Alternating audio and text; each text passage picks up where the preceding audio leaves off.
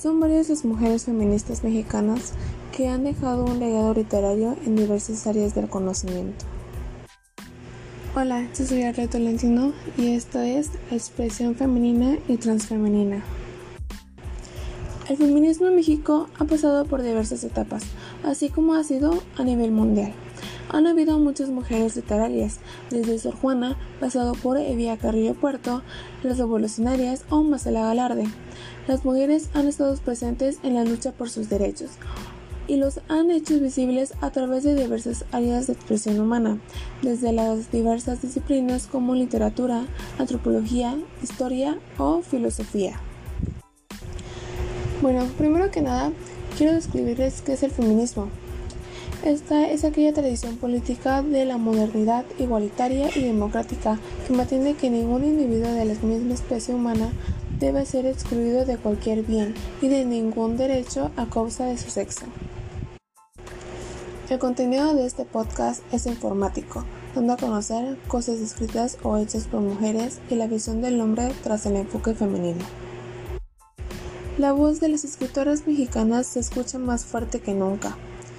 Después de siglos de una tradición literaria eminentemente masculina, la cuarta ola del feminismo en México ha inspirado diversas visibilidades a las mujeres en la literatura nacional.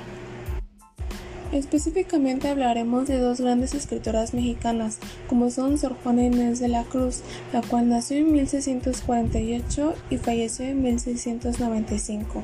Esta fue la última gran poeta de los siglos de oro de la literatura, al igual que feminista. Ella nos habla que cuando escribió sus versos el feminismo no existía como tal, por lo que se considera un antecedente del tema en México. Ella, a través de sus obras, plasmó su descontento en la sociedad de su época, así como la exigencia de espacios públicos para la mujer y el derecho a la educación. Y más específicamente hablaremos de Rosario Castellanos, la cual nació en la Ciudad de México el 25 de mayo de 1925 y murió el 22 de agosto de 1974. Fue poeta, novelista y diplomática. Fue una pionera en hacer una crítica a la filosofía tradicional y el papel marginal que tiene la mujer en la cultura. Es considerada una de las escritoras mexicanas más importantes del siglo XX. Algunas de sus obras son Sobre cultura femenina, que lo escribió en 1950, Declaración de Fe, Reflexión sobre la situación de la mujer en México, de 1997, Mujer que sabe latín de 1973 y El Eterno Femenino Farsa de 1975.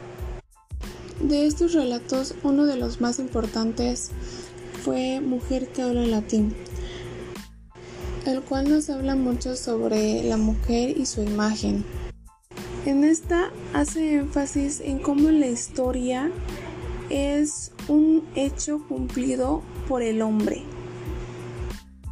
ya que estos quedan plasmados o guardados y valorados, pero en cuanto a la mujer, solo era una cosa más en la sociedad o un fenómeno. Ya que la mujer se hacía en algún momento algo importante, no lo tomaban en cuenta. Simplemente lo tomaban como un mito. En este libro y específicamente el primer capítulo no se ve a la mujer con capacidades de poder lograr algo, sino que lo ven como algo sin valor. Y aquí abro un pero, ya que las mujeres intervienen a lograr muchas cosas, no solo son un simple objeto, cada una de ellas son de mucha ayuda y también de mucho sustento. Muchos solo lo tomaban como un solo sexo débil que solo eran capaces de lograr nada. Y cuando se daba a luz algún alcance de la mujer, nadie le daba la importancia necesaria. Al igual que no se tenía algún respeto alguno, ya que tenían la ideología de solo valorarlas por su belleza y para complacer las necesidades del hombre. Solo les daban el lugar del ser un objeto y no alguien que tiene mucho que dar. El feminismo mexicano de Rosario Castellanos era alcanzar a las mujeres en la literatura, a modo de alcanzar el predominio de lo permanente en este mundo, queriendo rescatar la imagen de la mujer. En cuanto a Sor Juana, luchó por conseguir, dentro de un contexto misógino y machista, la vida que deseaba con un discurso feminista único en la época colonial. Podemos decir que durante los siglos pasados literarios mexicanos han marginado la literatura escrita por mujeres, su representación no es proporcional a lo de los escritores hombres. Mientras ellos son presencia constante de la cultura popular, los espacios públicos dedicados a ellas son muy limitados. En este podcast se buscó informar sobre un cambio en la literatura y una reflexión de que las mujeres tienen mucho que dar. Gracias.